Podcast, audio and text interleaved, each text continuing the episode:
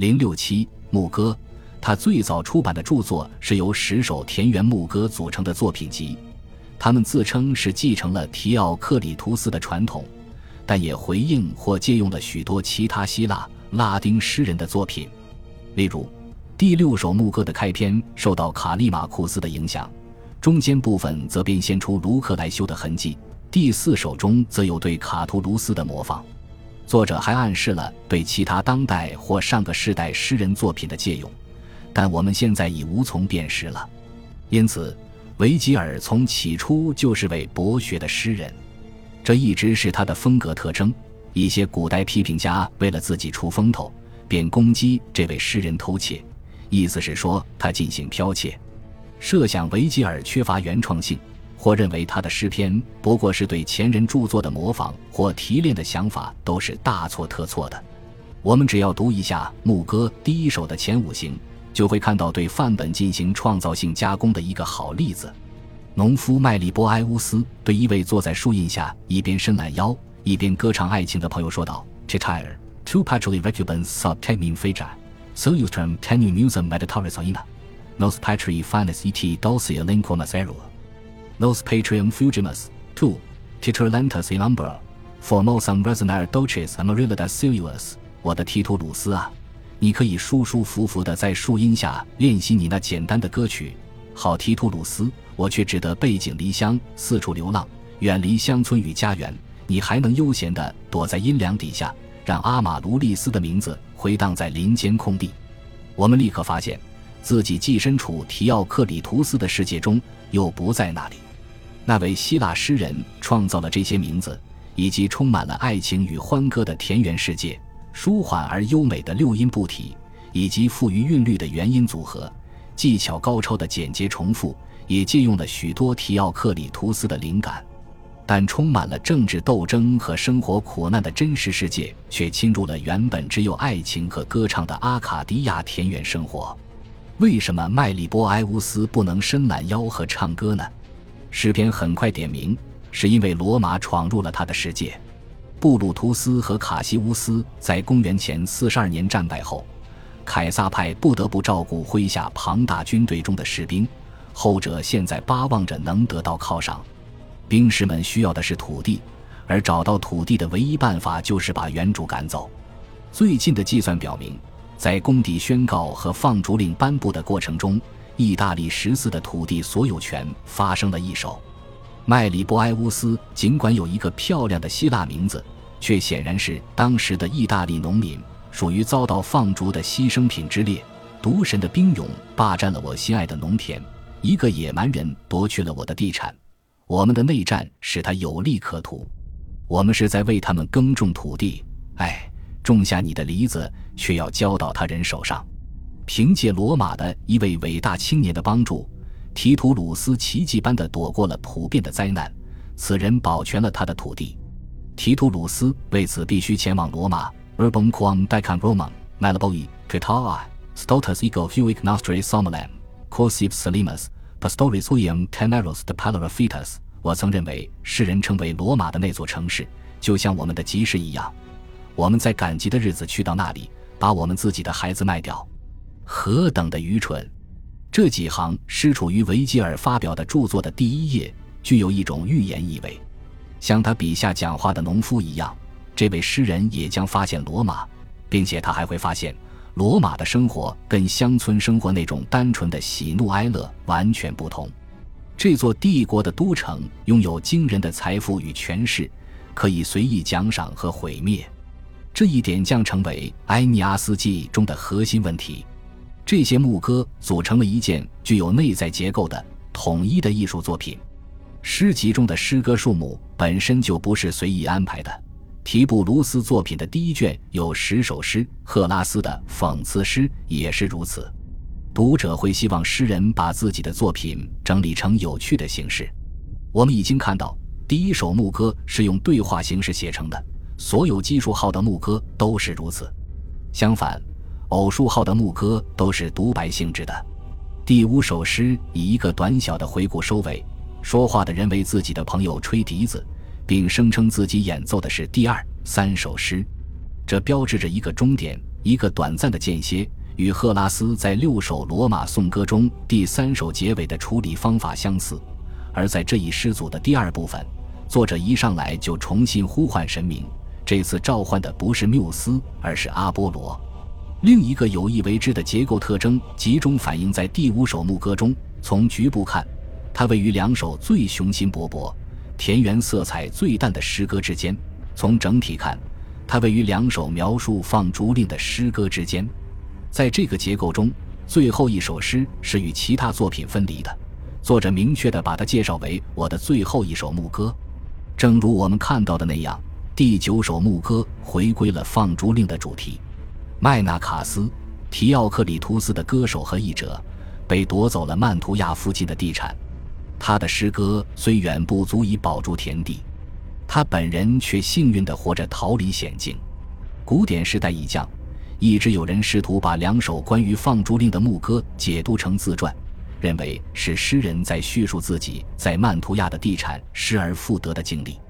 但很明显的是，维吉尔无异于进行这样的叙述。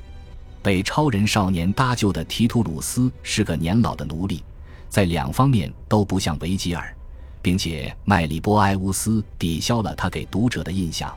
没有哪个神样的救星拯救前者免受灾难，而在第九首牧歌中，连麦纳卡斯似乎也束手无策。这两首诗合在一起，构成了一种十分古怪的向乌大维致谢的方式。维吉尔所做的事向我们展示了放逐令颁布后的场景，以及在意大利乡间发生的事件。这一切都经过提奥克里图斯诗歌媒介的过滤。如果要我们推测维吉尔自身遭遇的话，他似乎失去了曼图亚附近的家族地产。不过，他的赞助人赐给他另一处在那不勒斯附近的地产。我们发现，他日后住在那里，并成为伊壁鸠鲁派哲学家斯罗朋友圈中的一员。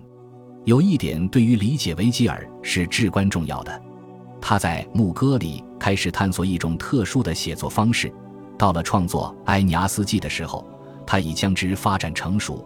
这种方式使得读者可以透过诗歌的表面看到另外一类事件与人格特征，但作者从不在诗中将后者点破，因而，在第五首《牧歌》中，两位牧人歌唱达芙妮斯的死亡与化身为神。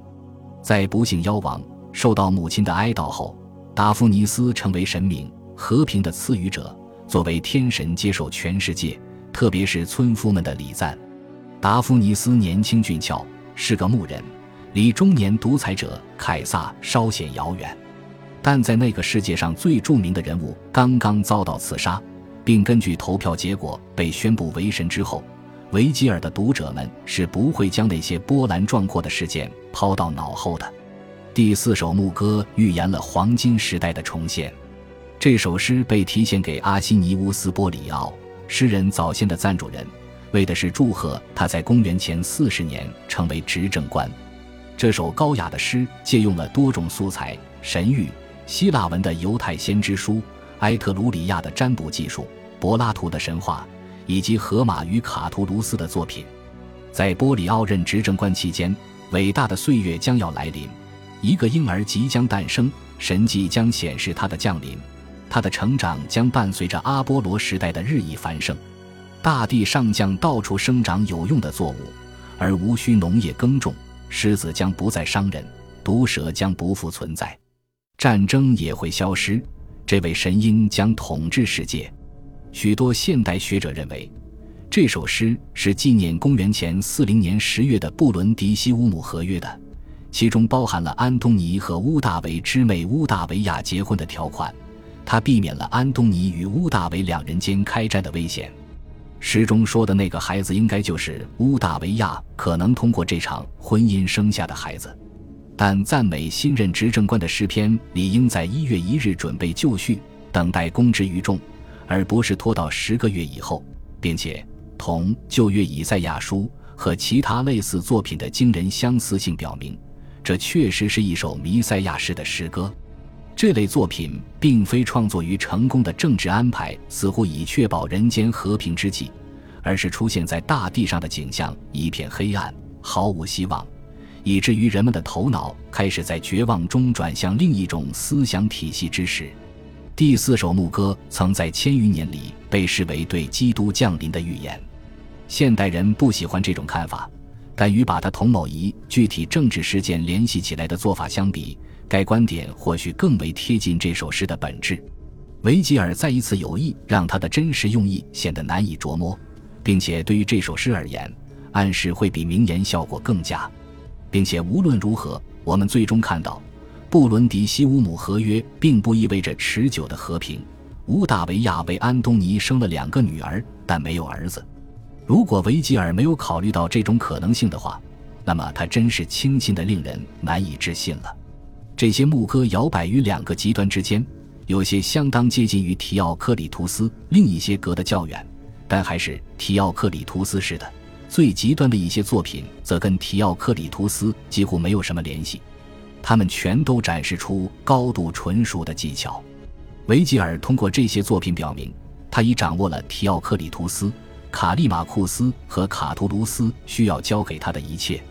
用词恰到好处，诗句的韵律和谐悦耳，作品中普遍弥漫着一种细腻的、略显悲凉的美感。在另一种艺术中，或许克劳德·洛兰的绘画最有资格与之相提并论。而他无疑也受到了维吉尔的深刻影响，这方面很微小，但十分值得注意的一个例子是，诗集中第一首和最后一首诗，以及中间的若干篇章，都以夜幕降临、群山投下黑影的场景结束。尽管学术界做出了许多努力，人们还是无法就各首牧歌的创作顺序达成一致意见。他们的风格不足以使我们从诗篇中提炼出多少创作时间方面的信息。在最后出版的本子中，作者无疑已对各首诗进行了加工，以便使它们符合自己在诗集中所占据的位置。这十首牧歌可能出版于公元前三十八年左右。最近有人试图把作品完成的时间推迟到公元前三十五年，但无法令人信服。这些诗篇在当时似乎立刻获得了成功。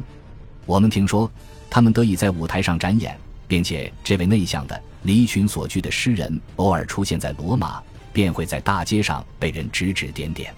公元前三十九年春，作为一位业已成名的作家，维吉尔向梅塞纳斯引荐了赫拉斯。梅瑟纳斯的名字虽未出现在牧歌里，但维吉尔却把他的下一部作品。农事诗献给了他。维吉尔在《牧歌》中曾向数位要人致意，主要是阿西尼乌斯·波里奥，但还有阿尔菲努斯·瓦鲁斯。此二人似乎都是实际的或潜在的赞助人。维吉尔在这方面很像赫拉斯，而不像卡图卢斯和普罗佩提乌斯。后面两位诗人没有赞助人，只有朋友。科尔涅利乌斯·加鲁斯在第六首牧歌中受到颂扬。并作为第十首牧歌的描写对象而得到极高的赞誉。在第十首诗中，维吉尔把这位埃戈体爱情诗人描写成在阿卡迪亚放牧的情人，他多情的抱怨融入了维吉尔自己的韵律，而这位情人自己则令人想起提奥克里图斯笔下的达芙妮斯。这一转变过程在诗歌中看起来十分古怪，但从音乐的角度看则不那么怪异。